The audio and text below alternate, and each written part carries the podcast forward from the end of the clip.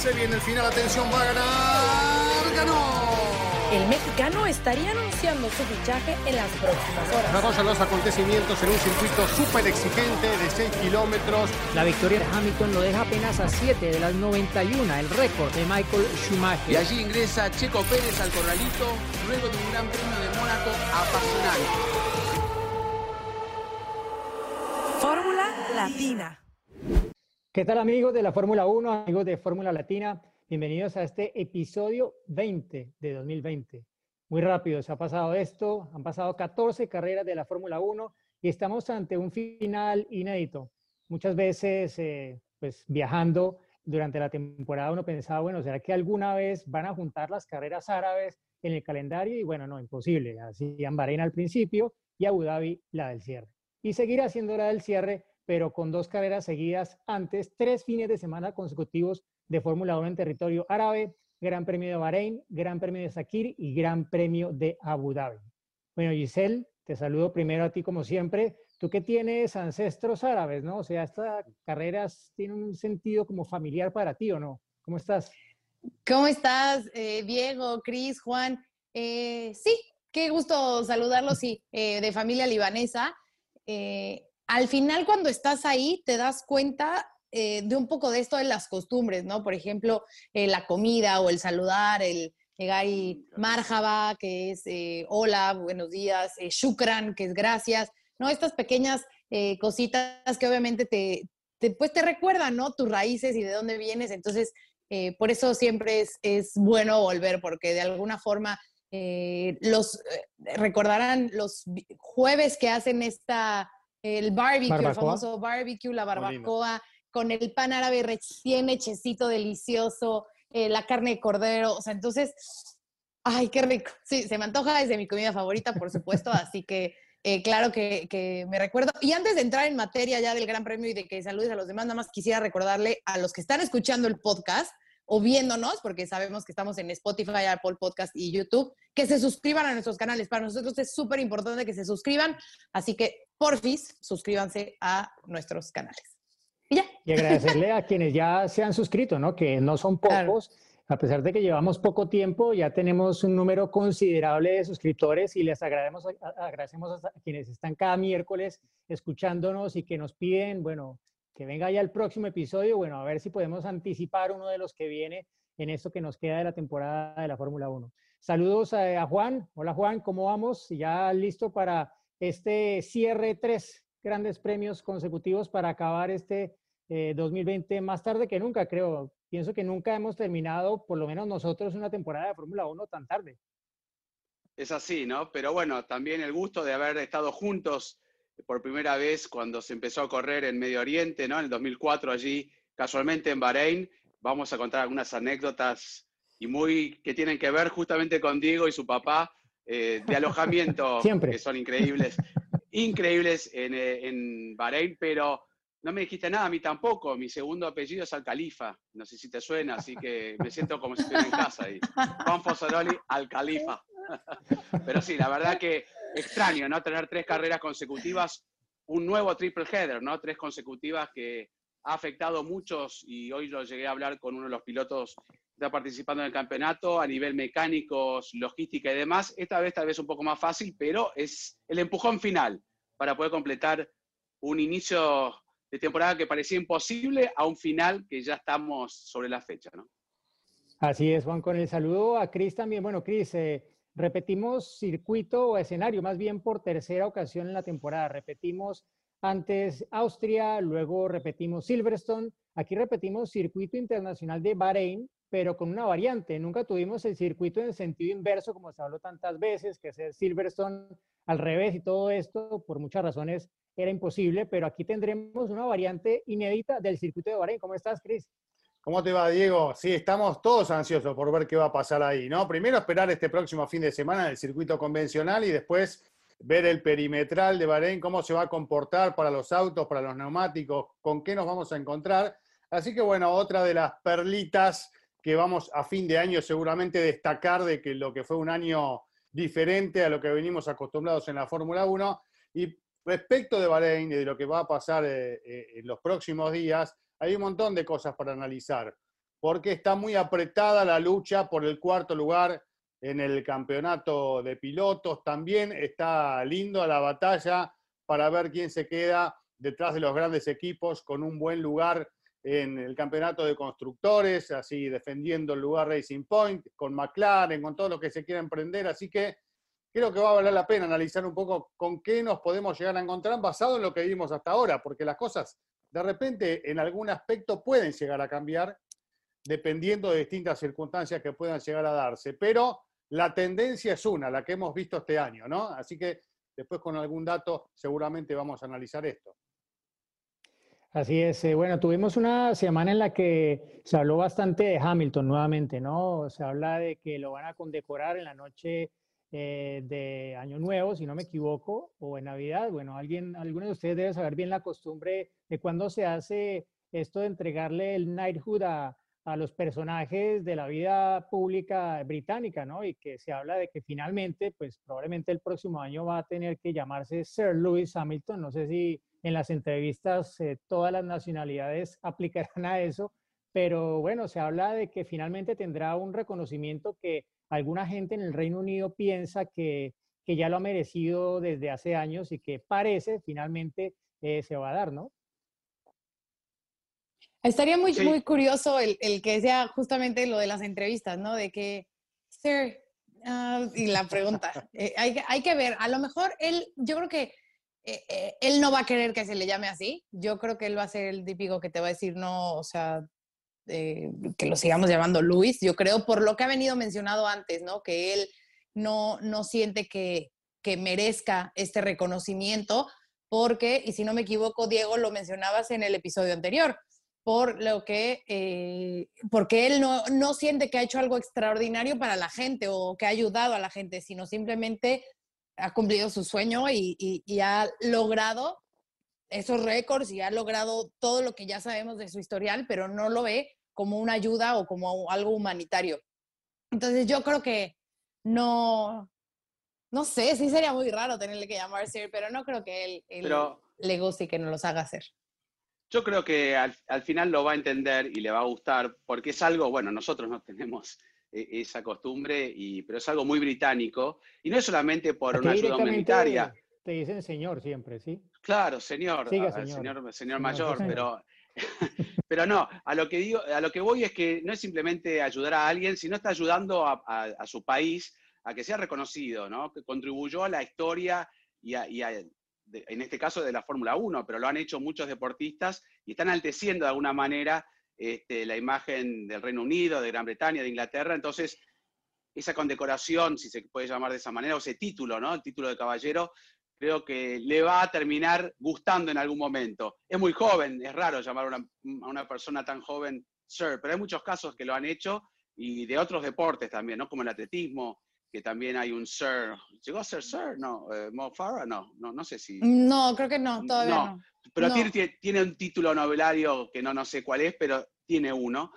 Pero bueno, Sir Patrick Head, Sir, Sir Frank Williams, o sea, han hecho muchísimo por el deporte y, y por, por, por, generar trabajo, pero yo creo que lo de Hamilton pasa por, por eso, ¿no? Por poner a Inglaterra en un lugar en, en el mapa donde antes tal vez no estaba, ¿no? En, en tanto identificado Sí, por un piloto. rol, por su rol deportivo. de color, y, ¿no? y también por, de alguna manera, creo que también se reconoce la, la imagen, como bien vos decías, que ha representado él eh, en el mundo, más allá de que recién su, su lucha por los temas que él eh, pone sobre la mesa cada fin de semana está comenzando en los últimos tiempos, ¿no? Y, y por ese lado, tal vez los reconocimientos vengan más adelante, pero eh, esto es un poco por todo lo que ha, ha hecho en, el mundo del deporte y en la Fórmula 1, cuidando su imagen, porque hay muchos deportistas que se han destacado en un deporte, pero que después su vida refleja otra cosa. En este caso creo que ha ido por el mismo camino Hamilton hasta ahora. Sí, bueno, y se enfrenta a un cierre de temporada en el cual podría, bueno, ya ha roto prácticamente todas las marcas que tenía por romper este año, le quedan seguramente por delante algunas, como por ejemplo la de la temporada más dominante en la historia de la Fórmula 1. Me salen las cuentas que si Hamilton gana las tres carreras que quedan, podría ser efectivamente la, la temporada más dominante porcentualmente, más no por número de carreras ganadas, porque creo que si gana todo lo que queda serían 13 que iguala lo de Fettel, eh, La de Vettel, temporada claro. más dominante, exactamente, pero porcentualmente sí que lo podría hacer, ¿no? Esto en una temporada que esperábamos tuviera muchas menos carreras de las que acabó teniendo, y bueno, me imagino que él igual saldrá, ya no tiene ningún estrés de ningún tipo, tampoco pienso que se vaya a relajar y tendrá pues la oportunidad de seguir probándole tal vez a sus detractores que pues que definitivamente es el mejor piloto del momento. También Ahora, podría Diego- llegar a la, a la pole 100, ¿no? Si cumple estas tres, llega a las 100 poles, Claro, lleva sí. 97, Sí. ¿no? Sí, Sí, sí. Sí, bueno, pero dejémosle algo para el año que viene, así tiene ganas de continuar, ¿no? Estaba ahí medio dudando, si tiene, cumple todos los, los récords en esta temporada, después decir, bueno, ¿para qué voy a seguir el año que viene? Pero no, Bueno, octavo- hablando ahora en serio, claro, el octavo título, sí, seguro. Pero no, lo que decía, eh, esta vez será un poco más generoso. Vos hablaste del, y hablaron de la posición del campeonato. La segunda posición del campeonato tampoco está definida, ¿no? Valtteri Bottas está a 27 puntos, hay 78 en juego, este, de diferencia con Max Verstappen. Sí. Eh, ¿Lo ayudará de alguna manera Hamilton o el equipo para hacer y cerrar un año, como bien dijiste, bien dominante, uno y dos? No van a querer que sea primero Hamilton, segundo Verstappen y tercero Valtteri Bottas. El Mercedes, digo, que puede ir Sí. contra los intereses del propio Hamilton, pero pensando en equipo, con todo lo que le dio el equipo y cómo lo ha ayudado también en algunas ocasiones Valtteri Bottas. Con todo ¿Será ganado. Hamilton? Exacto, será un poco Claro. más, no te digo que no sea, y todos son egoístas, pero será un poco más generoso tal vez en esa ayuda a cerrar un 1-2 también para Mercedes, digo. Porque Me gustaría todavía, verlo, como me dije, gustaría verlo eso. Sí. La verdad que estaría bueno. Estaría bueno una actitud, digamos, como devolviendo también otras tantas de, de Valtteri que en más de una Sí. ocasión también tuvo que ceder, ¿no? Así que sería un buen gesto, como hemos visto en alguna que otra ocasión, así esporádicamente, en este tipo de situaciones y, y de condiciones tan especiales. Ya con todo ganado, creo que es algo lógico de, de entender si es que se toma esa decisión. Hay que ver que, que Botas eh, corra bien, no se meta ningún lío, ¿no? Que esté ahí. No va a llover por lo menos, o va a estar No la va a pista, llover. Ojo, No, no va. ojo. Había un pronóstico que decía que de pronto llovía el sábado y el domingo. Bueno, ¿te acordás del 2004? En el primer Gran Premio, el día lunes, llovió, pero de una manera increíble. Y yo no sabía que iba a llover, había posibilidad de lluvia en Bahrein. Pero llovió el día lunes después de- del Gran Premio, me acuerdo, porque dejamos las imágenes para hacer de la ciudad justamente el día lunes que teníamos libre y llovió y no pudimos salir a hacer imágenes. Así que Bueno, y ser. antes, el domingo hubo la tormenta de arena por la mañana, no, no sé si te Sí. acuerdas. sí, Sí. sí, sí, total. Carpas Oigan, pequeño paréntesis.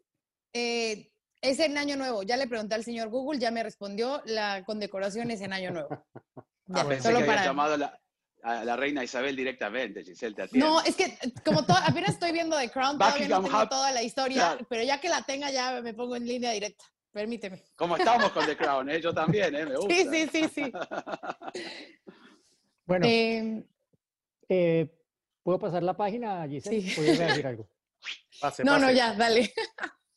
Bueno, pasamos página porque obviamente la gente se pregunta, ok, títulos definidos. ¿Qué nos queda? Más allá de definir ganador por carrera, de ver si hay alguno más que se suba al podio, pues bueno, por supuesto que está esa lucha por el cuarto lugar en el Campeonato del Mundo de Pilotos y el tercero en el Mundial de Constructores. Las matemáticas dicen que Checo Pérez lleva 100 puntos, que Leclerc lleva 97, Richardo 96 y ya un poco más distantes a un punto de diferencia entre ellos, Sainz y Norris. Luego Albon con 70. Me da a mí, no sé qué piensen ustedes, que estará más entre Checo, Leclerc y Richardo. Sí, Sí, yo sí, creo sí. que no hay que olvidarse de, de Albon, porque Albon, eh, digamos, me parece de todos los que vimos, es el que tiene el mejor auto, ¿no? De, de todos los rivales es claramente, si lo hace rendir parecido a lo de Verstappen, nunca lo va a igualar, pero parecido es el que tiene el mejor auto. Así que yo tendría en cuenta lo de Albon también, que si bien hay 30 puntos, creo que son de diferencia con Checo, bueno, tenemos tres grandes premios por delante, ¿no? Y, si no se equivoca, ahí va a tener una posibilidad de descontar.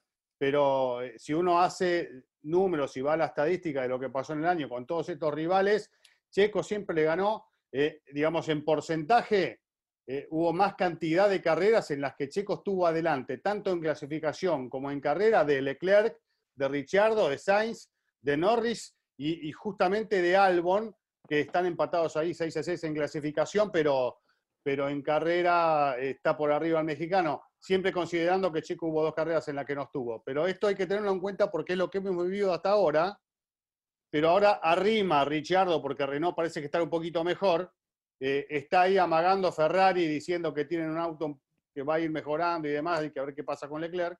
Aparte, ellos les va siempre bien en Bahrein. Y en un año muy particular este, ¿no? Para Ferrari.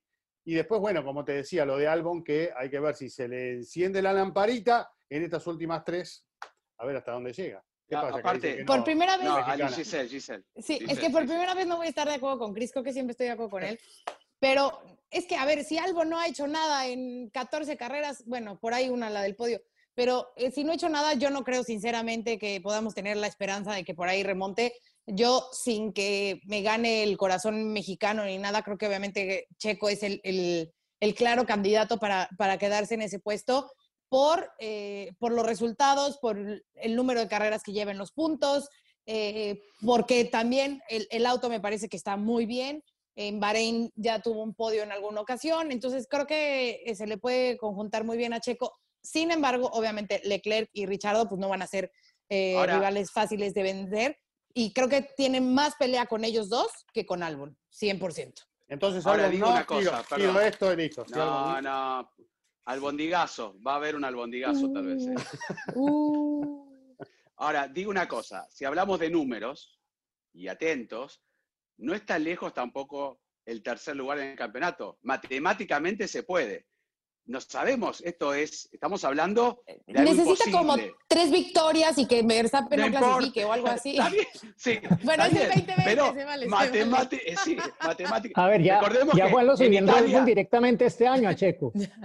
miren, miren, en Italia, las tres carreras italianas, Verstappen no sumó.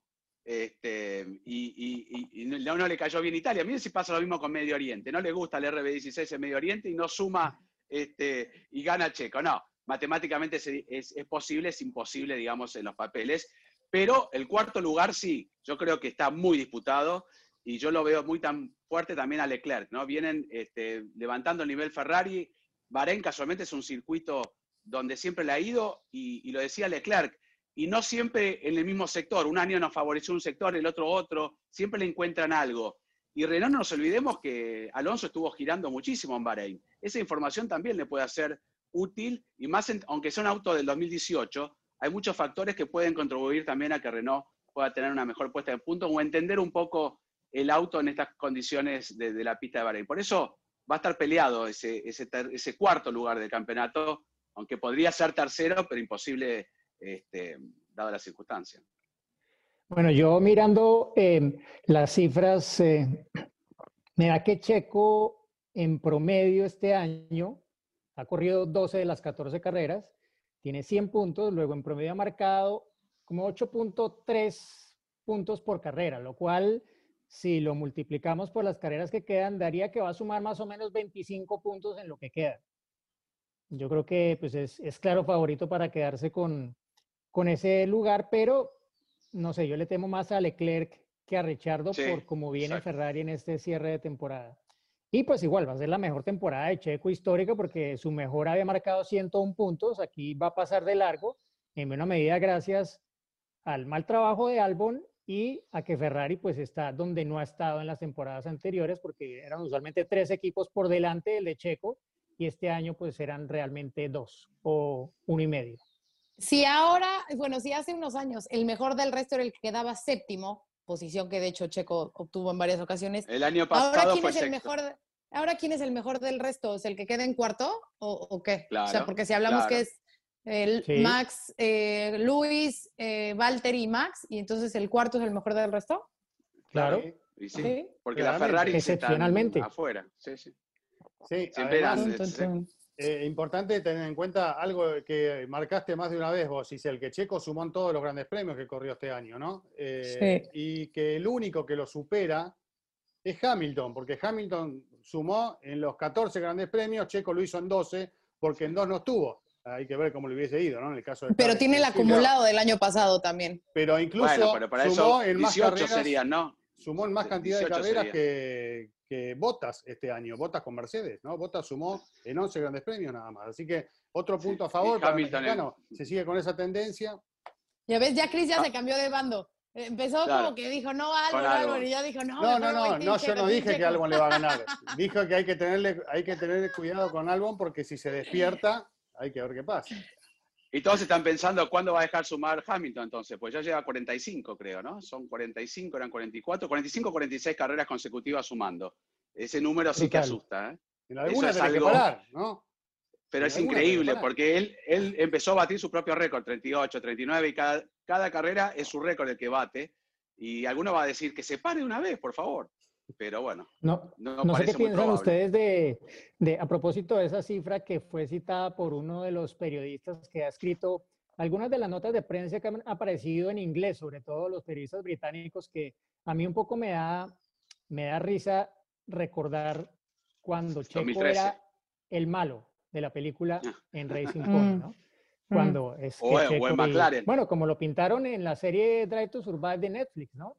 Ahora un mm. poco se han invertido los papeles y, Checo ya no es ese. Checo es el chico bueno y la prensa británica escribe artículos bastante positivos y diciendo, bueno, que sería una injusticia que se quedara sin asiento y justamente citaban eso, el tema de todas las carreras que ha marcado puntos este año, igual que Hamilton, y pues una serie de, cifras y de datos que demuestran que en, en definitiva, pues sí, sería una injusticia, pero que al final es posible. Will Buxton también escribió un artículo al respecto, la página de la Fórmula 1 ha hecho varios, y como que fuera una campaña pro Checo, pero que tampoco garantiza que Checo vaya a tener un asiento el próximo año. No sé qué piensas. Ahora, a, a, vos pensás eso, Diego, que eso puede influir en la decisión de un equipo? O sea, sabemos que ya lo consideran a Checo Pérez y saben, ellos están en el circuito y ven cada rendimiento y cada actuación de Checo y lo saben cómo es. Pero yo creo que si no se deciden por Checo, no es porque le falta convencerse. Debe haber algunos otros temas que nosotros no lo sabemos, pero contractuales, eh, alguna relación X con sponsorship de Albon y demás y demás. O alguna opinión encontrada o que no le guste mucho a Max Verstappen, pero yo creo que eso demuestra que Checo eh, es fantástico, ¿no? Que la, la, prensa por fin y sobre todo la británica esté a favor de Checo, porque recordemos que todo comenzó en 2013 cuando peleaba contra Baton, fue bastante injusta la prensa en ese momento y continuó un poco en algunas ocasiones con, con este, en, Force India. Pero ahora es todo lo contrario. Yo creo que más no se le puede hablar bien de Checo, reflejando lo que está haciendo en la pista, ¿no? que es lo que vemos todos. Pero yo no creo que esa, esa prensa, ahora que lo, lo, alaba, eh, condicione mucho la, decisión de Red Bull, creo yo, ¿eh? No creo que nunca lo haya condicionado la prensa a una decisión de un equipo, pasa por otro lado. Aunque es fantástico para Checo, ¿no? Es buenísimo. Seguramente. o no, todos van a decir, ah, bueno, pero justo, sí, justo, miren Checo, en las redes sociales, en todos lados. Pero yo creo que Horner o el mismo Helmut Marco, creo que más malo, no se, ni se fija en eso, ¿no? bueno, la Fórmula 1 no es justa. Exacto, eso quería decir. Estamos rodeados de injusticias a través de, los tiempos en la Fórmula 1. Sería realmente una injusticia que Checo no continúe, porque hay otros casos que eh, evidentemente eh, no, merecen tanto como Checo estar ocupando un lugar en la grilla, pero bueno, eh, vamos a ver qué se resuelve en última instancia y cómo se acomodan las fichas, porque bueno, quedan realmente muy poquitas y ya sabemos cuál es la idea del mexicano, ¿no? Si aparece un buen asiento, que es el de Red Bull, buenísimo, y si no, bueno, habrá que ver cuál es su futuro, pero seguimos eh, eh, esperando que esto de alguna manera se pueda, se pueda acomodar a su favor. Y yo quería agregar, ya que hablamos de todas estas cuestiones que tienen que ver con posiciones en el campeonato y demás, con eh, lo que hay que mirar del Gran Premio de Bahrein en este fin de semana y en los que quedan. Porque por un lado vas a ver la carrera, como siempre, la lucha por los puestos, a ver quién, quién gana, quién no, se lucha por los primeros lugares, lo, que miramos siempre. Pero después eh, empezar a ver aquellos que están buscando su, lugar y su premio en el campeonato de constructores o incluso lo que decíamos recién, el cuarto, quinto, sexto lugar del campeonato, eh, ver cómo juegan durante la carrera estos equipos para poder acceder a un mejor lugar. Me parece que va a ser otro de los atractivos de este Gran Premio, o de estos tres grandes premios que se nos vienen, que tal vez no le prestamos tanta atención en la primera parte del año, pero esta es una buena oportunidad para aquellos que de repente se sientan a mirar una carrera y miran nada más a ver quién gana y si es divertida o no, para empezar a observar con los datos otra de las eh, atracciones que tiene la Fórmula 1 en este tipo de instancias. O sea, ¿te refieres a como que ya se liberan de cierta presión y entonces pueden empezar a jugar de cierta forma? No, no, no hablo, al contrario, van a tener más presión aquellos que quieren acceder a una posición mejor en el campeonato. Pero digo que la gente que se sienta a mirar la carrera tiene otros elementos para disfrutar en estas tres que quedan, que es justamente analizar la lucha Ah, de Renault, de Racing Point, de, de todos los que, de McLaren, de todos los que quieren llevarse un premio, porque recordemos que un puesto en el campeonato de constructores es mucho dinero para el año que viene, y para los pilotos un puesto más en el campeonato también significa mucho, ¿no? Y tiene mucho Claro, como el caso de, por ejemplo, de, de George Russell, que no ha podido puntuar en ninguna y que obviamente ese puntito, pues a Williams le vendría de maravilla. Entonces, seguramente que en Williams estarán aferradísimos para que George logre ese famosísimo punto que, que les dé vida. No sé si se entendió lo que dije. Ya, la Sí, segunda parte yo ya lo entendí bien. O sea, es, está bien. Yo esta semana, bueno, el fin de semana pasado me entretuve un poco viendo la final de, de MotoGP, ¿no? Y es un poco, me hacía pensar, bueno, este Mundial de MotoGP fue un poco como si en la Fórmula 1 Hamilton, no sé, le pasó algo y no pudo estar. Hizo la primera carrera y algo, pero después no estuvo. Entonces como que queda todo muy abierto, ¿no? Y entonces sí, ganaron unos que nunca habían ganado, diferentes protagonistas, pero como que al final le acaba faltando algo porque pues uno siempre quiere ver a los mejores, ¿no? A los que hacen los grandes números, a los que hacen las victorias imposibles, a los que dominan de forma aplastante, porque es que son muy superiores a quienes están montados en la misma moto, en el mismo auto, etcétera, ¿no? Y claro, mucha gente me respondió que estaba loco, que, que, que cómo se me ocurría pensar eso, que había sido el mejor mundial de MotoGP en mucho tiempo. Otra gente estuvo conmigo, pero no sé qué piensan ustedes ¿no? Porque es un poco lo que eh, decíamos hace semanas. Bueno, ¿cómo sería un mundial de Fórmula 1 sin Hamilton? O sin Mercedes. Puedo, puedo hacer un paralelismo, porque yo coincidí contigo y lo vi, y también le di un like. Iba a comentar, pero no hacía falta. Lo vi, gracias. Porque, no, no, pero porque estaba, porque estaba, ta- estaba totalmente de acuerdo. Yo creo que le falta ese ingrediente especial. Para hacer un paralelismo y saliendo del automovilismo y las motos, es como ir a un Roland Garros sin Nadal. La gente lo va a ver y va a estar contento, que, pero van a querer ver que pierda Nadal o que llegue a la final y que alguien le gane. Pero si no está Nadal, van a decir, eh, ganó fulano porque no estaba Nadal. Igual son dos Este, situaciones creo- diferentes, ¿no? Una no, cosa pero es yo que, creo que cuando que falta el baje, favorito, ¿no? y el piloto no quiera correr, y eh, digamos ya se anuncia la temporada con esa ausencia, y otra cosa es tener una lesión o un problema de salud o algo. Está bien, pero le falta, le correr. falta el protagonista, le falta el protagonista, Sí, le faltan, a mí me hubiera No gustado el campeonato, causa, sino claro. de, de la ausencia como tal, Claro, de ese piloto que es el que está marcando la época, o de ese protagonista que marca eh, época en, en el caso de, de Juan, pues el, el hombre que domina el Roland Garros. Creo Bueno, que aquí obviamente los el- el- el- campeonatos, los campe- perdón, los campeonatos de Alonso 2005 y 2006, pese a que el 2005 Ferrari no estaba en la lucha, tuvieron mucho más sabor porque le ganó Schumacher. Si Schumacher se hubiera retirado antes, eh, le hubiera ganado a Kimi, que, bueno, que todavía no era campeón y demás. O sea, le hubiera faltado a Schumacher, ¿no? Lo mismo pasaría con Hamilton. Yo estoy totalmente de acuerdo que la Fórmula 1 y sobre todo las motos, que además, a diferencia de otros deportes, está el, el elemento este, motor eh, y el equipo, pero sin nombres, la Fórmula 1, no sé si sería lo mismo, ¿no? Saca Mm, Alonso, a Kimi, a Hamilton, a Verstappen, y que corran Sí. Schwarzman y que corran todos, mm, no sé. A ver, yo creo que la parte fundamental de un deporte justamente es eso, la competencia, ¿no? Y la emoción que brinda que el, el ganador, el campeón, el mejor eh, rankeado sea vencido, obviamente es lo que genera esas emociones, ¿no? Porque nos vuelve más humanos y eso es lo que creo que con lo que por, e- por eso la gente conecta tanto con el deporte, ¿no? Si no estuviera Hamilton, sería totalmente otra historia. Aquí me parece que la emoción es esa, ¿no? O sea, el, el preguntarnos quién va a llegar a vencer a Hamilton, quién lo va a superar, quién el día en que se encuentren en pista va a ser capaz de superarlo. Entonces, me parece que, que no hay que pensar en que no estuviera, sino en la emoción que provoca el pensar quién lo va a superar. Igual, volviendo al, al tenis, ¿quién va a vencer un día a Rafa Nadal en, Roland Garros? ¿no? Digo, la semana pasada perdió en las ATP Finals, un lugar al que nunca ha llegado, eh, que nunca se ha coronado, y le ganan los jóvenes, pero llega a su tierra, a Roland Garros, y no hay quien lo venza. Entonces, supongo, es lo mismo en este caso, ¿no? Hay que preguntarnos quién va a ser y esperar el momento en el que llegue, porque el día que llegue mm, va a ser súper entretenido la emoción de ver quién puede superar a Lewis Hamilton en lo que ha dominado durante siete años. Cuando llegue ese momento se va a retirar, ¿no? A mí me parece mm. que... No, Chris le encanta retirarlo ya.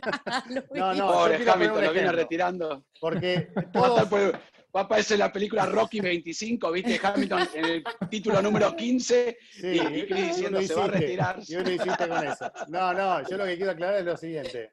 Eh, porque no sé, yo no lo veo tan así. Eh, por supuesto que a una gran figura, cuando da un paso al costado, se la extraña cuando no está presente, porque bueno, todo lo que hizo evidentemente lo llevó a tener un nombre y bueno, ocupa un lugar importante dentro del medio en el que está. Ahora, llega fin de año, se va Hamilton, se va Mercedes, supongamos, ¿no? Estamos fantaseando. Arranca el campeonato del año que viene. ¿Realmente cuando se pongan a ver los grandes premios se van a poner a extrañar a Hamilton o van a empezar a, disfrutar? ¿Surgen nuevas figuras? ¿Surgen otras alternativas? ¿Va a aparecer otro que va a empezar a ganar y a, tener los laureles? está bien. Me parece que tampoco es para, uy, viste, o sea... No, no, no. Eh, es alguien que, hizo algo muy, importante, eh, pero de repente tener eh, la posibilidad de ver otra cosa también es atractivo. No, de acuerdo. Estoy de acuerdo con eso, pero perdón, eh, le respondo a Cris porque yo fui el que planteó el interrogante y me está contradiciendo a mí directamente, o sea, me, está respondiendo con un jab de derecha.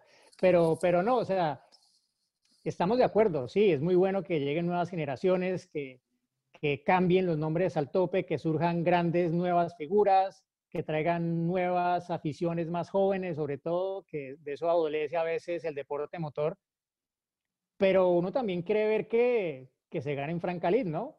Que se dé ese cambio, como por ejemplo cuando Alonso le ganó a Schumacher y puso pues un poco fin a la era Schumacher, ¿sí? Claro. Ese tipo de... Que haya, que haya, ese recambio como Exacto, pasó con que haya ese momento Natural. De, de mira, le pasó la antorcha porque es que este llegó y definitivamente es el que es. No sé cómo lo ven.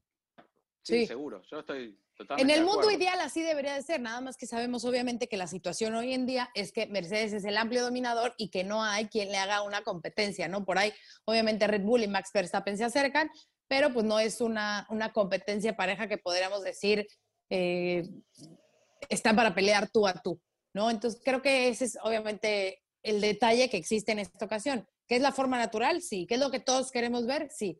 Pero eh, creo que no nos sirve mucho fantasear con eso porque, pues, por lo menos un año más, Mercedes va a seguir dominando. Por lo menos, ¿no? Mercedes Hamilton, porque Mercedes lo Hamilton. Que hablamos, sí, sí, sí, lo que hablamos son las personas también, ¿no? Lo que nunca le gustó a Ferrari, ¿no? Que los pilotos trasciendan este, la marca. Siempre dijo Ferrari primero, después los pilotos.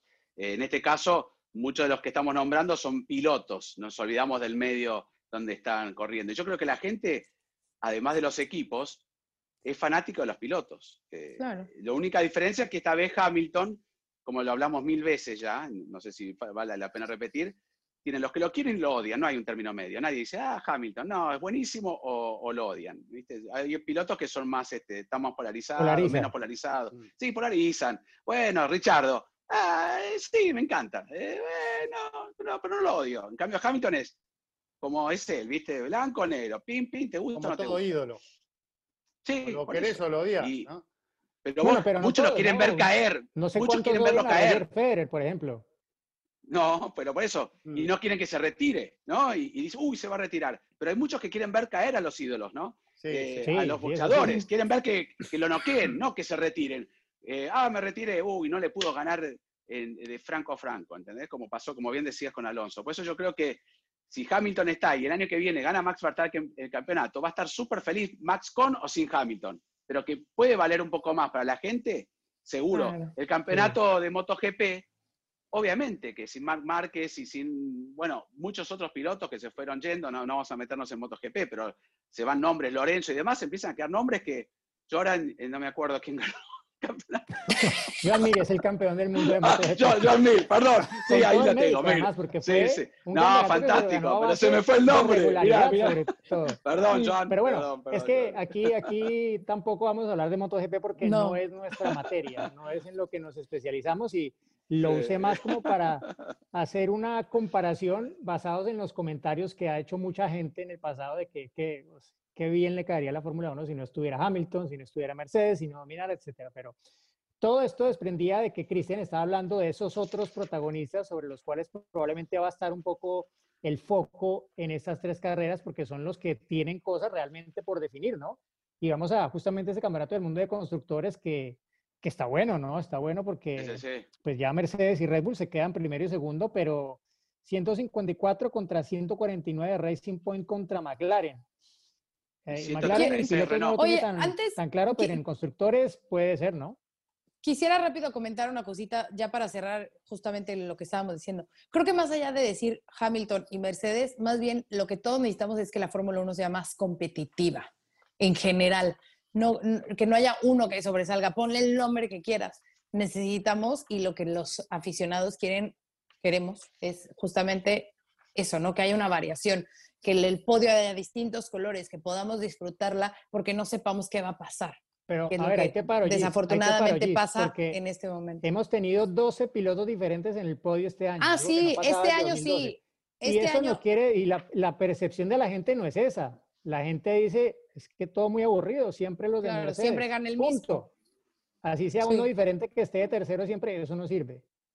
Exacto, Pero pero, bueno, por eso, bueno, porque que quieren una mayor hasta- diversidad, o sea, quieren que un Hasta día 2022. gana Luis, al otro día gana Botas, al otro día gana Checo, al otro día gana Latifi y al otro día, depende de lo que se mira en el Gran Premio. Si vos te levantás a la mañana, terminó el Gran Premio y decís, oh, ganó Hamilton de nuevo.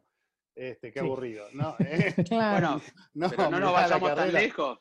El que no Cuando- madrugó a ver Turquía, seguro. Diego Eh, mencionó claro. a Vettel cuando ganó 13 carreras y nueve de ellas consecutivas. No nos olvidemos, nueve carreras consecutivas, que ni siquiera lo pudo hacer Hamilton. O sea, este, y no estamos yendo 100 años en el tiempo, ¿eh? estamos No, no, yendo no, por 7 eso años. digo que, que- que no, no es necesario que le pongamos el nombre de Hamilton o de Mercedes. Digo, lo hemos visto en muchas ocasiones en la Fórmula 1, ¿no? O sea, lo mismo sucedió en la época de, de Schumacher, ya lo mencionaste en la época de Vettel, o sea, siempre hay alguien que, eh, que, un dominador, que por ahí llegan los demás, que logran hacer la competencia, la pelea, que por ahí se cuelan, que por ahí la lluvia, el incidente, el neumático, el accidente, lo que quieras, que brinda otros resultados. Pero sí creo que a todos, y no- o sea, seguro que los cuatro aquí coincidimos en eso, nos gustaría que fuera más competitiva, ¿no? No es que esté mal o esté bien, nos gustaría que fuera más competitiva, que hubiera más emoción en cuestión de que si vemos la quali, pues no sepamos ni siquiera quién se va a llevar la pole, porque sabemos que por lo menos Ah, hay bueno, mira, cuatro ¿qué pasó? cinco, El Gran Premio anterior. Oh, bueno, ¿Vos, pero en vos hubieras apostado? verdad- ¿Hubieras apostado al Stroll? No, si- nunca. Ah, viste. Hay que ver si hubo la que Fórmula era- 1. Al Además, Pero porque son situaciones extraordinarias, por eso estoy diciendo. En una situación normal, en un gran premio normal, Sí, sin lluvia, ¿lo sin viste? nada. ¿Qué? Que está desayunando con la ruedita, la única que Ah, tiene. sí, Hamilton sí, la debe tener, sí, sí. la debe, la debe tener en un, en un galpón. Y este Pero- la estaba, le estaba dando de comer a la ruedita. Y le voy a regresar ya la palabra a Diego, pero a ver, Cris, ¿te gustaría que fuera más competitiva, sí o no? Nada más sí o no, dime. Sí, por supuesto que sí. Ok. No, Juan. obvio, es obvio que sí. sí. Ah, ahí está, ya, punto En eso final. es que nadie-. Yo, Nadie ha yo discutido no soy, eso. yo no soy un parámetro, porque lamentablemente, y, y ahí voy, voy a estar tal vez en desacuerdo con todos ustedes, es lo que yo siento por la Fórmula 1. Yo prendo la, la- la carrera. En el momento que largan, todas las carreras me parecen divertidas, porque la veo de distintos lados. Claro. Me gusta la competencia, me gusta la Fórmula 1, y si gana siempre el mismo, que gane siempre el mismo, prestaré atención un poco más atrás. Hasta ahora no puedo decir que no, no haya visto una carrera, esta temporada inclusive decir, uy, qué carrera aburrida, no, no me acuerdo una que, que pueda decir eso. Perdón, no, claro, ¿eh? que siempre vas a encontrar va- lo que te, siempre vas a encontrar algo que te, te entretenga. Hubo mejores que otras. tanto. Mejores, claro, mejores que otras seguro. Y queremos más competencia, eso desde ya. Pero carreras este año, decir qué aburrida que la carrera, por más que haya ganado Hamilton este, nueve No, de ellas, no, nueve, ¿no? Diez, nueve, yo ahora Diez. no me acuerdo, diez, diez, perdón, nueve poles. Este, no, no creo que, que haya ninguna que haya dicho, oh, como la de Francia, ¿no? Que tanto se habló de hace dos años. No, aparte que hay que estar es agradecidos de que tuvimos, de que vamos a tener 17 carreras y que hemos tenido 14, porque en el momento del año no sabíamos siquiera si iba a haber mundial o si íbamos a tener suficientes carreras para que se pudiera llamar un mundial. En fin, yo creo que esto ha superado las expectativas de, de muchos.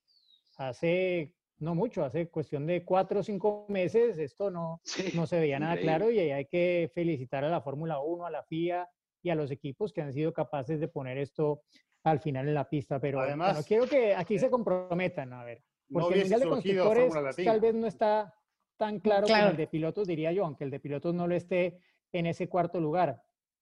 Pero a ver, eh, Racing Point Mercedes, 154 puntos pero ahí cuenta lo que tenga que hacer Lance Stroll, que no ha venido bien.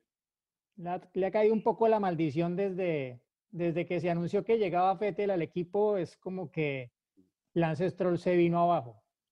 Coincidencia o no, pero así es. Y bueno, como dupla, Norris y Sainz han sido muy efectivos y por eso también está en ese cuarto lugar McLaren a solo seis puntos de diferencia. Renault está ahí, están 136, ya estamos hablando de unos buenos puntos más de diferencia. puntos. Entonces, y, ah, bueno, Ferrari que está con 130, ¿no? Estamos hablando de 24 puntos de diferencia con, con Racing Point, pero no hay ninguna carrera en la que hayan hecho, bueno, sí, en la última Ferrari marcó 27 puntos, que fue, eh, claro, el, la pelea por el podio entre los dos pilotos del equipo, ¿no? Pero si lograran mantener eso, lo que pasa es que Bahrein circuito de motor y pues no creo que, que eso se haya curado de la noche para la mañana, ¿no? Entonces, son dos carreras que en teoría no le deben venir tan bien a Ferrari en el papel, aunque veremos, ¿no? Pero ¿a quién ven ustedes de tercero en el Mundial de Constructores? Yo, yo creo, yo creo que el mejor, el tercer mejor auto de la Fórmula 1 en este momento es el Racing Point y creo que lo ha sido durante toda la temporada. Sí, pero hablando de lo que vos decís, teniendo a Sainz y a, Norris, en el estado actual de, Stroll, como bien lo destacaste, lo veo un poco más flojo. Tener que repuntar. Checo ya sabemos lo que está logrando. Pero McLaren puede llegar a ese circuito de casa. Nunca le ha ido súper bien. Ni siquiera en la época que podía ganar, ganó. Este, o sí ganó. No, no ganó. Sí ganó. No me acuerdo. No, no, no ganó. Este, ah, son 14 años, ahora no me está recordando, 16 años, 15 años de... bueno, en los últimos años no. Por eso no, y ganó Red Bull. La última victoria ganó... es Brasil 2012 con Jenson Creo que es, Stoffel alguna vez estuvo, no deba ganar, pero creo que cerca de una pole o en algo le fue muy bien o en algo así. Creo, pero, no, no me has hecho caso. Bueno, pero ganó Renault, ganó Ferrari, o sea, ganó, Sí, sí, ahí tenés el librito, pero a lo que voy, no, es un circuito que tradicionalmente le haya ido bien al equipo McLaren, pese a que es los, dueños del equipo, la mayoritaria, perdón, eh, sí, son mayoritarios, son 56 o 57% del grupo de Bahrein y la familia real y demás, son de ahí, así que pueden llegar a andar bien, y más en esa pelea que también afecta a Lando y a Sainz en el campeonato de pilotos. Así que yo lo veo fuerte por ese lado. Como autos lo veo más fuerte a Racing Point, ¿no? Pero no sé si en los dos pilotos. Yo coincido, ¿eh? me parece que a Racing Point, si, si no hacen lío los pilotos y las cosas funcionan como tienen que funcionar, claramente es el equipo, para mí, por lo mostrado este año, para quedarse con ese puesto, ¿no? Así que bueno, vamos a ver si después la acción en pista me da la razón o no. Lo mismo, no, no voy a entrar en detalles, voy igual con los rosas. ¿Preguntas? ¿Ya? ¿Quieres responder preguntas o qué? No, no, pero miren todo tengo. Muy bien. Empecemos con las preguntas. No quiero manejar, eh, pero digo, tenía justo acá. Mira, ya que hablaban de tenis. de una vez la, primera que tengo acá. Ah, bueno, dale. A ver, eh, nos pregunta Rack de 007. James Bond. ¿Ya se sabe qué hará Red Bull tras el anuncio de Honda? Es decir, ¿qué motor va a llevar Red Bull a partir de 2022. No, no. Una entrevista que concedió recientemente a Ted Kravitz en Sky, que visitó la sede del equipo, Christian Horner daba a entender muy claramente que, que su opción o en lo que están trabajando es en tomar lo que ha hecho Honda y desarrollar el motor durante los próximos años. Es, es pues la oportunidad de ser más, estar más en control de su propio destino, digámoslo, y no estar como clientes de uno de sus rivales. Con lo cual, pues, eh, veremos, ¿no? Pero es algo que se debe anunciar pronto, porque ellos lo decían a finales de noviembre, tiene que estar la decisión y pues ya no, estamos a, a día solamente de iniciar el último mes del año. Es interesante eso, pero es una, una, apuesta fuerte, ¿no? Es una apuesta fuerte con una responsabilidad muy grande. Te tiene que salir bien, tenés que hacer todo muy bien y después tenés que mantener cierto vínculo con Onda porque si surgen problemas son con quienes tenés que ir y golpearle la puerta, ¿no? Así que eh, me parece que eh, es un camino interesante porque las otras vías era como no, no, no atractivas, ¿no? Yo creo que sí, tendrá la propiedad intelectual pero el apoyo de Honda seguramente va a continuar. Honda, de alguna manera, se desliga este, de decir, es motor Honda, pero sabe que es un motor Honda, y la colaboración seguramente va a ser más estrecha de lo que uno puede llegar a imaginar. Y yo creo que es lo que tienen que resolver primero antes de los pilotos, ¿no? Porque debe ser una exigencia inclusive hasta para garantizarle a su piloto estrella, decir, mira, tenemos esta opción que va a ser la mejor, vos vas a poder pelear el campeonato con esta, con esta solución, con nuestro motor apoyado por Honda, tal vez detrás de los acuerdos, Honda tenga más participación de la que podemos llegar a creer, pero si están pensando en hacerlo es porque le ven una buena solución. Este, después veremos si se congelan los claro, después veremos si se congelan o no se congelan los motores, mucho dinero detrás. Pero como también fue una, una, decisión repentina de Honda, hay que ver hasta qué lugar, hasta dónde tiene un compromiso. Sabemos que Honda va a pelear directamente por el campeonato del próximo año y a partir de allí ver qué sucede. Pero yo creo que está más atada la decisión de con qué motor continuar el próximo año y a partir de ahí, una vez que lo definan, van a decir, bueno, ahora sí, nos quedamos con Checo Pérez, por supuesto. A ver, Camejo tengo de... Contrato, tengo el contrato acá de Checo, miren, está firmado. Camejo de dice, conocer las anécdotas de Giselle en el mundo árabe donde hay tantas restricciones.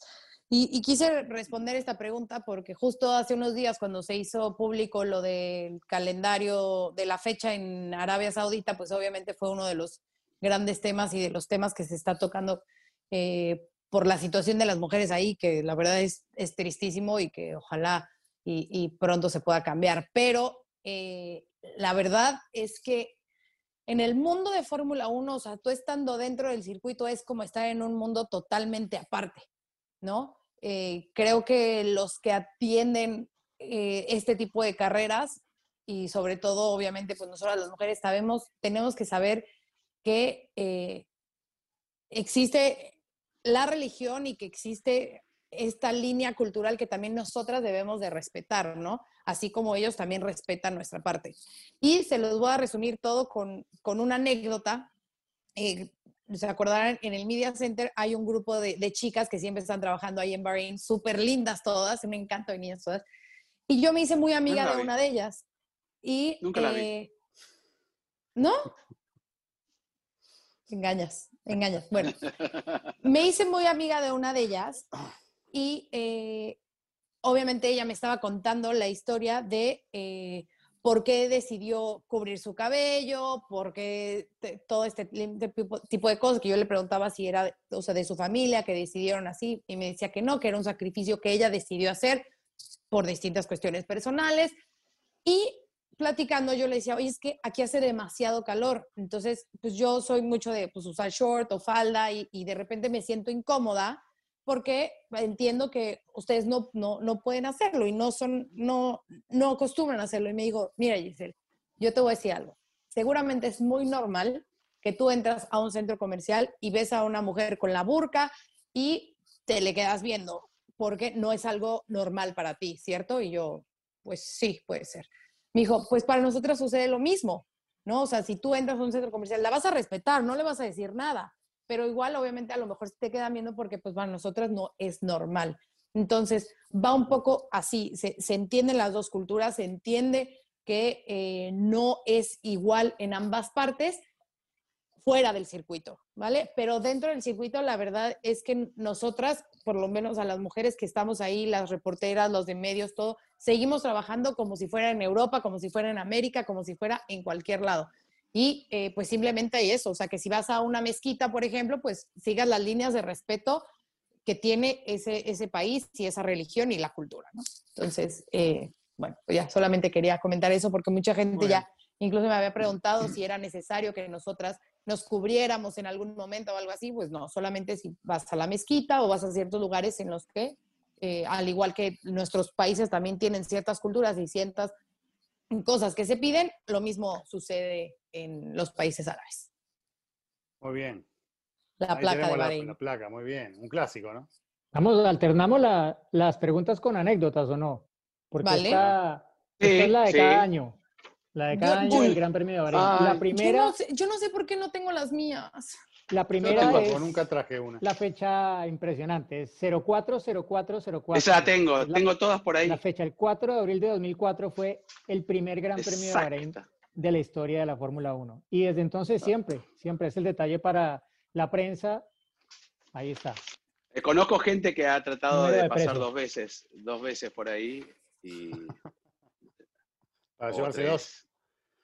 Y dos para un regalito. Tengo, tengo 15, he estado en todas las ediciones, bueno, salvo esta, lamentablemente. Pero tengo una, miren, una pregunta que. Habrías tenido doble, imagínate. Te darían dos. Una por el Gran Premio de Bahrein y otra por el de Sakir. Claro. Uy, voy a, con algún contacto le voy a pedir. Eh, Hay que reclamarlo eso, claro. Sí, sí. voy a escribirle a mis amiguitas de ahí que me, que me manden las de los grandes premios que fui y que no las le decimos a Le decimos a Albert que nos traiga cuatro, una para cada uno. Claro, estaría bueno. ¿eh? O, a, Noemí, a Albert o a Noemí, una, una plaquita de esas. Para Fórmula Latina. Tenemos contactos. Tengo una, mira, este la puede responder todos los que quieran, pero alguien que ha estado siguiendo un poco más de cerca también el automovilismo en ese gran país del norte. Uno pregunta, JJ Chrome, Chrome, Corn, bueno, no sé. ¿Por qué creen que no llegan pilotos estadounidenses a la Fórmula 1? Algo distinto, ¿no? De lo que estamos acostumbrados a escuchar. A mí me parece que va un poco por el mismo tema de lo que nos contaba Pastor justamente hace un par de episodios. Eh, ¿Alemán? Pastor alemán, no los contaba Pastor alemán.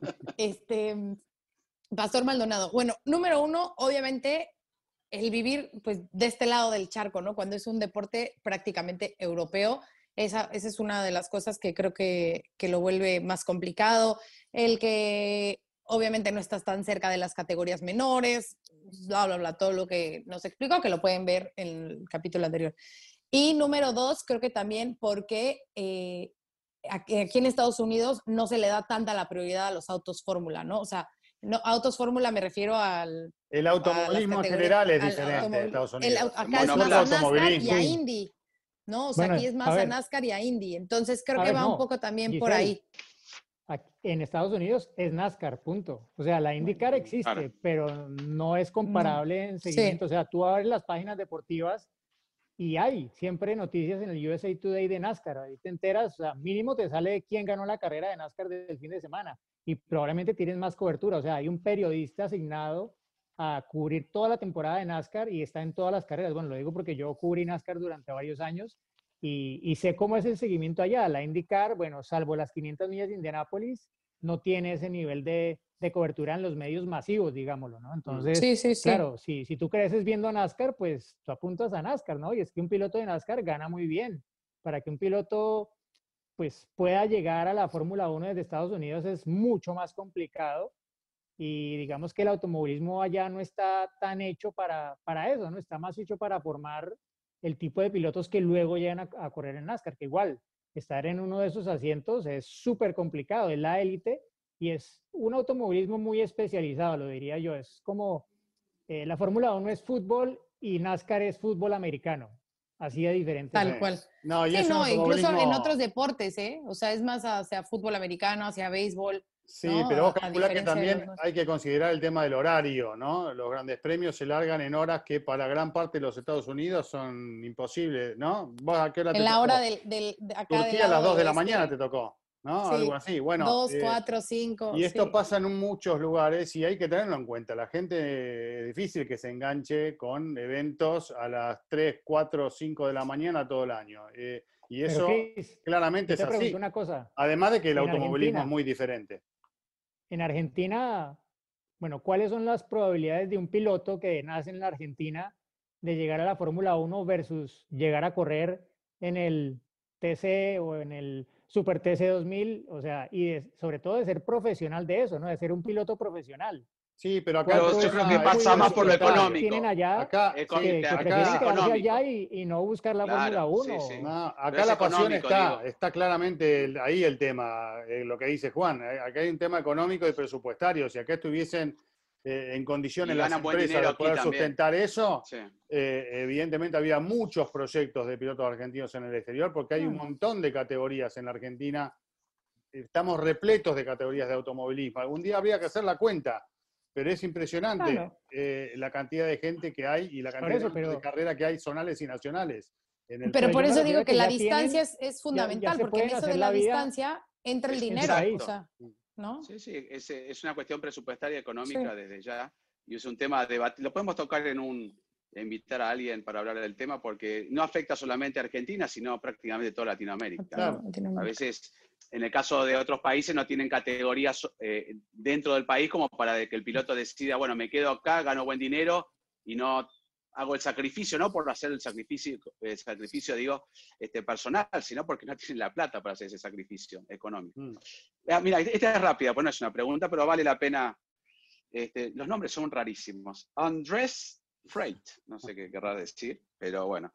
Pero es simpático, dice, felicidades por los primeros 20, sigan así, sigan a fondo y salud, y pone una botellita de vino, no sé, si alguno quiere brindar, Muchas brindemos por gracias. 20. ¿eh? Brindemos Puede ser con Andrés nuestros Frate también. 20.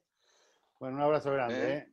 Y mira, Bueno, acá tengo otra pregunta. A ver, dice, para crear controversia, pregunta Jesús A. Eh, si tuvieran que elegir Fórmula 1 o fútbol, ¿qué eligen? Sobre todo para Giselle eso. Ok, la voy a responder y, y se los voy a responder como es. Yo no entiendo el afán, porque es afán, de que el corazón no se pueda dividir y que puedas amar a deportes por igual. Y, y desgraciadamente el que le ¿Tienes gusta el mucho el dividido, automovilismo, Giselle? claro, el que Epa. tiene el, el que el el que deporte, decís. Estás en hablando el de deporte, en el Ah, deporte, en el deporte. ah, ya. El que Claro, sí. le gusta mucho el automovilismo normalmente es como que anti-fútbol y, y demás, ¿no? Y no tiene que ser así, o sea, puedes disfrutar de todo y, y lo puedes vivir al máximo las dos opciones. Así que eh, si me pueden escoger alguno de los dos, escojo a los dos, porque para los dos hay, ¿no? Hasta en eso ayuda, los horarios son hasta Quedamos bien con todos, de paso. De paso Claro. bien Pol- con todos. poliamor. No, pero esto es como, a veces uno le dice a una persona, bueno, pero tienes que elegir uno sí o sí porque si no te Pues no. matan. Es como Diego con el ciclismo, por ejemplo. Yo elijo Pues el, no. el automovilismo toda la vida. Eh, Yo también. No, yo también. Soy, Sí, soy los que si veo el elegir mundial. Entre ciclismo y automovilismo, escoge el automovilismo. Muy bien. Exacto. Yo, yo los dos. Y les voy a decir, es más, ya estamos en estas, les voy a decir por qué. El fútbol fue lo que a mí me hizo involucrarme al mundo deportivo. ¿Vale? O sea, yo gracias al fútbol fue que me metí, que empecé, que me encantó, que me enganché. Pero la Fórmula 1 me hizo, Enganchado. me, hizo, me hizo periodista, me hizo conocer muchísimas cosas, me hizo desarrollarme como, como periodista, crecer, eh, conocerlos. Así que no puedo elegir. O sea, de verdad que los dos tienen un lugar bien Son muy especial y buenos los dos motivos. los amo. Muy bien. Está bien, Simplemente. está muy bien. ¿Vos, Cris? ¿Vos? Ya que No, estamos. no, yo Fórmula No, 1. Cris no le gusta el fútbol. Toda la vida. Sí, me gusta el El fútbol, fútbol. pero no, no es mi pasión. ¿Eh? Me pongo a mirar algún partido, pero no es mi pasión. Eh, El Perdón, ah, eh, re- recorrí los archivos porque mi memoria no estaba, y nunca ganó McLaren en, en Bahrein, así que, vale. bueno, no me sonaba haber visto una... No, acá en el, en la previo del evento, así que... Ah. Pero bueno, eh, las anécdotas, ¿puedo contar una? O va, arranque. Solo quiero hacer una pregunta más, una pregunta más. Héctor Osvaldo dice, si tuvieran que elegir un solo gran premio para visitar como fanático y gastar los ahorros, ¿cuál sería? Perdón, depende cuántos ahorros tengas. No, pi- piensa que eres Claro. multimillonario. ¿Cuál, cuál, ¿A cuál te vas? Ah, A Mónaco, no, allí, multimillonario puedes ir a todos. Bueno, pero Claro, uno. pero Diego, si no, a. Mónaco, yate, ¿Mónaco? yate, tenés eh, el Amber Lounge una noche, el otro, ¿cómo se llama? Jimmy's, el otro, eh, comes sí. en el, comes en el mejor, nah, sí, Mónaco, pero por eso te digo el presupuesto. Este, me quedaría, me encantaría quedarme en Mónaco. Diego tuvo la suerte de estar ahí en un barco con, con Juan Pablo en algún momento, pero a mí me gustaría estar dentro del barco y bajar caminando al paddock, Claro. irme al paddock club, ni siquiera trabajar ese fin de semana. Paddock Claro. club, El uno, a pasear. este, sí, duda. sí. Y que, y que me Sí. lleve la lanchita hasta, hasta el, el Energy Station, el flotante. Sí, sí, me sí. bajo ahí. Sí, Mónaco. ¿O no? Yo creo que, o sea, Mónaco por lo que es el glamour, ¿no? Pero si es más como para el fan racing, así que quieras vivirlo, escogería Mona- eh, Monza o, o México. O Silverstone también. O sea, por la cuestión racing, ¿no? Así de que se vea la pasión. Bueno, más Monza, yo creo. Sí, después está Japón también, que está lindo, ¿no? Como para También. Uf, disfrutarlo es que con los fans. Sí, Japón es un sí. gran premio que se disfruta mucho, ¿no? A mí, a No, por mí eso pregunté uno- presupuesto. Uno, que siempre me emociona y que es caro ir para mucha gente porque queda lejos es Australia. Uy, sí, también es buenísimo. El ambiente de Australia es, el Sí. público de Australia también es muy, muy especial, se mete mucho Sí. en la carrera, igual que el de Canadá. Son Canadá. públicos que, que Ah. se meten mucho en el evento y, o sea, cuando tú, es, Sí. sitios donde tú Sí. escuchas realmente que la afición se emociona, son Ujú. esos dos, bueno, probablemente en casi todos, pero que siempre y que siempre que vas tú percibes que la gente está metida en lo que está pasando, esos, esos dos públicos. Y bueno, Ujú. Australia es porque sobre todo tú llegas y es, bueno, la la primera. primera del año, ¿qué va a pasar? A ver si es que de verdad estos son los más rápidos, ¿no? Tal, es como que siempre hay más incertidumbre y pues es el inicio de la temporada, ¿no? Sí. Uy, Canadá. La primera carrera que fui a trabajar en la Fórmula 1 fue Canadá. Lo, adoro Canadá. Bueno, por eso, si tienes un presupuesto grande, todo el campeonato. Y Claro. elegiría, ¿puedo elegir una segunda? A ver. Rusia, Sochi. Yo, No, yo es- todo. Sí. Sobre todo por cómo te llevan la valija, ¿no? Ni, ni Rusia, ni. China, ni yo Malasia. Uy, no, no, no metamos en eso. No ni- metamos en eso. Yo Ya. nunca fui a India, no fui Ah. tampoco a Corea, pero Juan, Yo ¿tú sí fui a fuiste Corea. o no? Yo Sí, sí fui sí, Corea. no, Bueno, la, entre la India. Rusia, India y Corea, ¿cuál de esas tres rescatan? No, yo, la India es una experiencia para hacerlo una vez. Yo fui las, todas las veces que se corrió, ni siquiera me acuerdo cuántas, pero no, eh, ha sido una experiencia dura moverse allí. Yo descarto, me quedo con India, porque uno puede aprovechar culturalmente, ir al Taj Mahal, tiene un poquito, es algún lugar para decir, bueno, voy a conocer alguna vez India y es importante. Eh, Pero como Corea, ya no está, pues se ya no corrió, podemos ir. Claro, donde se corrió Correa, corredor, corrió Correa. Correa. Este, donde se corrió, corrió, perdón, este, fue terrible, ahí en, al sur de, de Corea. Oye, nunca terminaron ese Ah. complejo del circuito y que iban a hacer todo, ¿no, verdad? No, sí, quedó, quedó preso el, el- el promotor, por eso Oh se canceló todo. Ok. Escuchame, Juan. Acordate lo que vos eh, estuviste ahí, ¿eh? Juan, Yo sí va- estuve en esa Vas a tener que tener en cuenta y, y algo de cuidado cuando te den la vacuna rusa acá, por las dudas, ahora vos pre- prestá atención. No, yo, pero ¿qué acabo de decir? Que una de las carreras que iría con buen presupuesto le estoy recomendando que vayan a Sochi, lo dije de buena manera. Ay, se ajá, se ajá. Bueno, Aparte, Bueno, no ¿alguna me quiero anécdota? encontrar con el hijo, no me quiero encontrar con el hijo de Putin y que me diga algo. Claro. Uf, sí. yo tengo una ¿anécdotas anécdota para cerrar? de Bahrein. Em, ¿Se acuerdan qué año fue la que lo quitaron por los problemas las marchas? ¿Y es de 2011 o 2012? O 2011. 2011 que la cancelaron. Vale, pues al año siguiente, ahí estaba Giselle presente y eh, obviamente pues era mucho este morbo de cómo recibía la ciudad a Fórmula 1, ¿no? Porque mucho de las protestas y todo era en contra de, de Fórmula 1, ¿no? Entonces, eh, ahí iba yo con mi cámara, eh, creo que era Pedro en esa ocasión, si no me equivoco, pero bueno, ahí íbamos y entonces había muchísima seguridad en, la, en las calles, ¿no? Muchos policías, mucho de todo. Y eh, era día de noche en, en alguna vez. Y entonces están los policías y le digo a Pedro, grábale, ¿no? Pues para en- el mostrar en mi nota de color, pues mostrar que había muchísima seguridad, que todo. Entonces, pues él empieza a grabar y en esa, pues nos cae ahí la, la policía, ¿no? Y además, ya sabes, pues obviamente piensas en, o sea, en este policía árabe que, ¿no? Y yo temblaba de miedo. Y yo, ay, Dios mío. Entonces, eh, sí, ¿me puede decir eh, ustedes quiénes son? ¿Qué hacen aquí? No, pues soy este, periodista mexicana, que no sé qué. No, a ver, eh, no, no mencioné nada de Fórmula 1, ¿no? Todavía. A ver, no, ¿qué están grabando? Que no sé qué. Yo, no, no, no, que letrero. A ver, su pasaporte. Y yo dije, este ya me va a deportar. Ya me vi, ya me va a deportar, ya valí. Su pasaporte empieza a hacer llamadas, no sé qué. Yo decía, ¿qué hago? ¿Qué hago? ¿Qué hago? ¿Qué hago? ¿Qué hago? ¿Qué hago? Y yo, no, este, pero, o sea, ¿por qué? No, estaba yo grabando el letrero. Que... Y entonces entre dimes y diretes que te van y te dicen que el nervio, que no sé qué, este, le digo, no, mire, le podemos enseñar lo que, lo que estábamos este, grabando. Entonces, muy astuto, Pedro pues, pone el, video, justo uno anterior que había, acabamos de grabar ahí un stand. Entonces le dice, mira, estamos aquí, es que venimos a la, a la Fórmula 1. Ah, viene a la Fórmula 1. Y yo, sí, por eso estamos, ah, no, bienvenidos, este es su país, pásele, que no sé qué. Pero los minutos anteriores, cuando me pidieron el, el pasaporte. Y te vieron la cara cuando empezaron a hablar, ni porque me vieron la cara de, cuando empezaron a hablar, a decir, a hablar, que no sé qué, que llegó otra, ah, porque para esto llegó otra, otra patrulla, y yo dije, no, ya, ya valió. Y este, y pues ya, salí bien librada, ya no volví a grabar nunca más nada de la calle, ni de policía, ni nada, pero sí me llevé un susto cañón cuando, Hmm. cuando estaban ahí en la, interrogada, en la interrogación y bla, bla, bla, bla, bla, bla, bla, bla. Y antes de que pases, Juan, y justo un día nos perdimos y nos metimos justo por una calle donde estaban todas las protestas y quemando los letreros de Fórmula 1. Y yo, o sea, literal de que quité la, me quité la acreditación y la estampa del coche, del estacionamiento, la arranqué. me dio pavor, me dio pavor donde estábamos pasando. O sea, sí estaba terrible. Terrible. Bueno, tendrías que haber alquilado auto. Nosotros no alquilamos porque la recomendación era utilizar los, los hoteles con el servicio de shuttle y una vez tiraron una bomba monotov en la autopista delante nuestro que estuvo muy cerca del equipo Force India en ese momento, casi un auto adelante, nosotros estábamos un poco más atrás y un periodista se tiró abajo del asiento, del, pensaba que era una bomba, pues salió. Sí, sí. Pero quiero contar una rápido que fue la primera edición.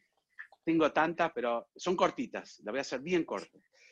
El señor Germán Mejía, que en esa época cubríamos para Fox y para nos alternábamos con una cadena, las dos cadenas más importantes en Colombia, RCN y Caracol, para televisión. ¿Te acordás, Diego? No te preocupes, te, te reservé un hotel en tal lugar y qué sé yo. Bueno, perfecto. Eh, por intermedio de la organización. Bueno, llegamos al hotel que nos costó, te estoy hablando de Bahrein 2004 y Diego lo, eh, lo sabe porque estuvo el año pasado y el, al 2004 al año pasado es otro país, es otro mundo. O sea, no había hoteles, ahora es Hollywood, pero no. Rápido. Eh, llegamos, nos hacen entender, ¿no? Que no tienen reserva.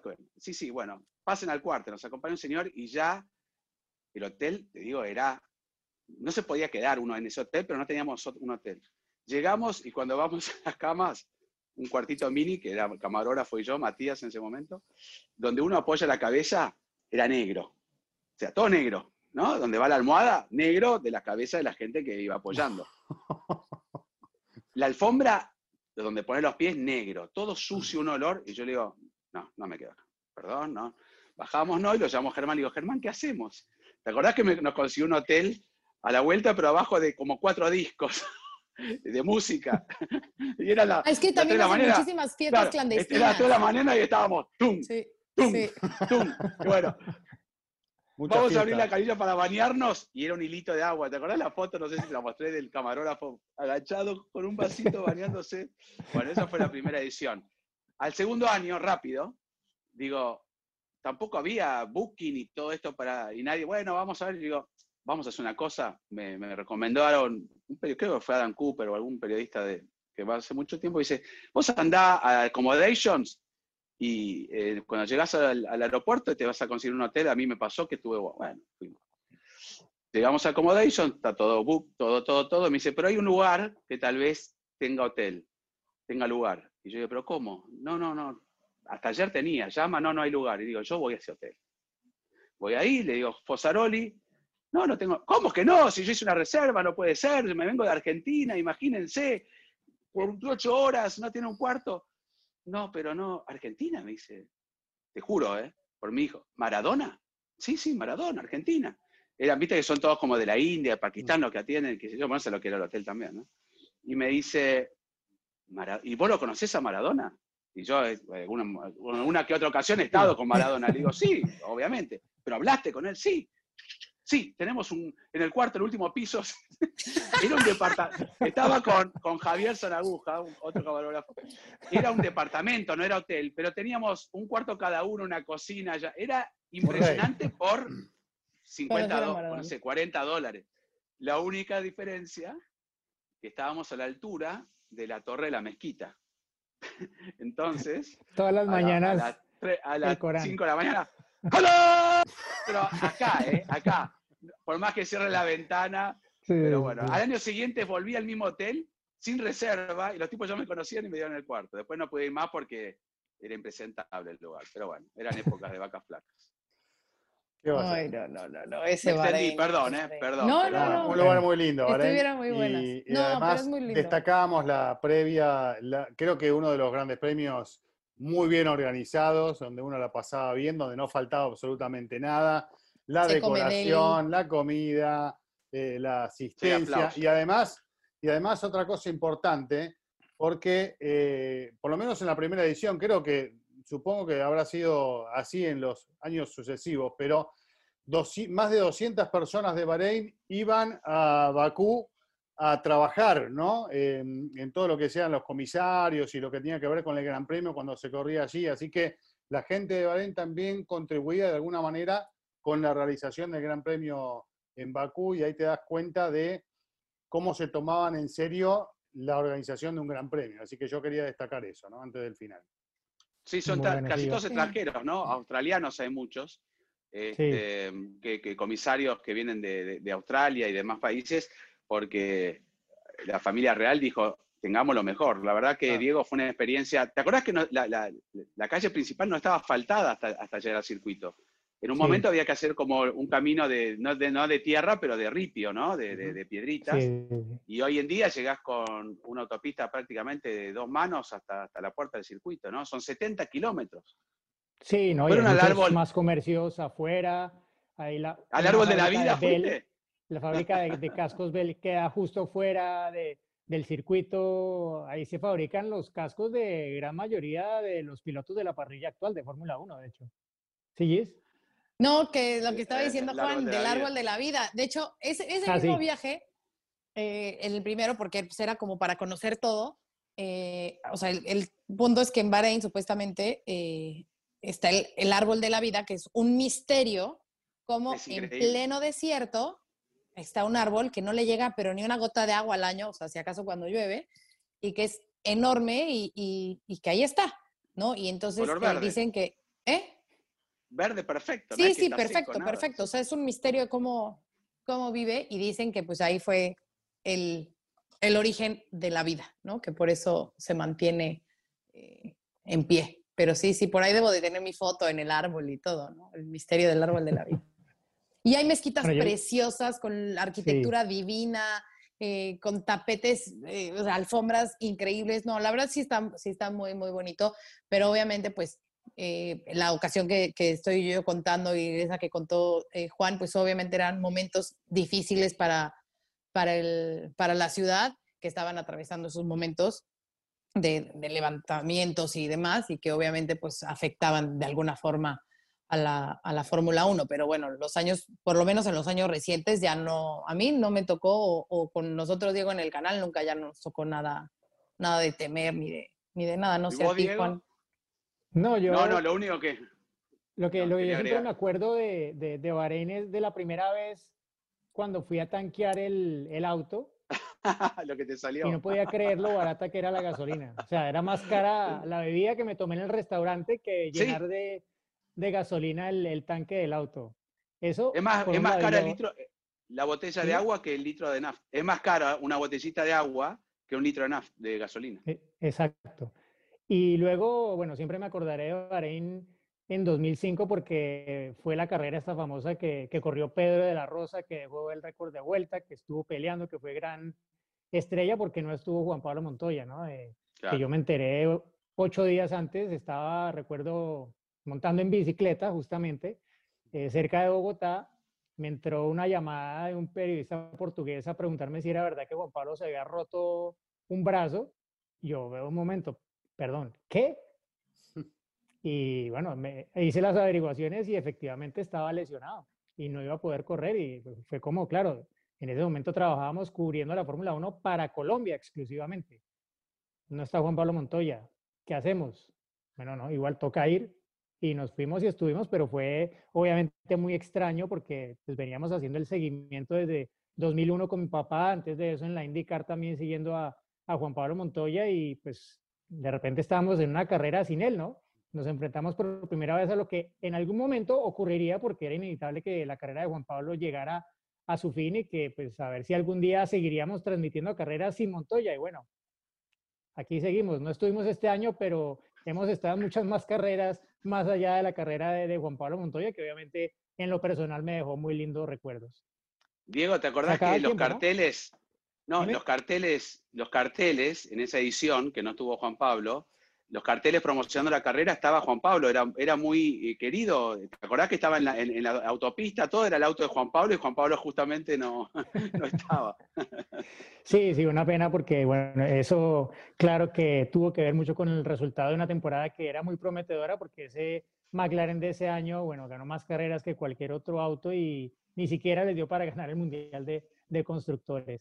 Pero bueno, nos hemos eh, divertido aquí, hemos eh, debatido, dado nuestras opiniones, nuestros puntos de vista, nuestras apuestas para esta recta final de la Fórmula 1 que arranca el próximo fin de semana con el Gran Premio de Bahrein. Y nosotros nos veremos la próxima con el episodio 21 post Bahrein Presakir aquí en Fórmula Latina. Gracias a todos. Adiós. Se viene el final, atención, va a ganar, ganó el mexicano estaría anunciando su fichaje en las próximas horas. Vamos a los acontecimientos en un circuito súper exigente de 6 kilómetros. La victoria de Hamilton lo deja apenas a 7 de las 91, el récord de Michael Schumacher. Y allí ingresa Checo Pérez al corralito luego de un gran premio de Mónaco apasionante. Fórmula Latina.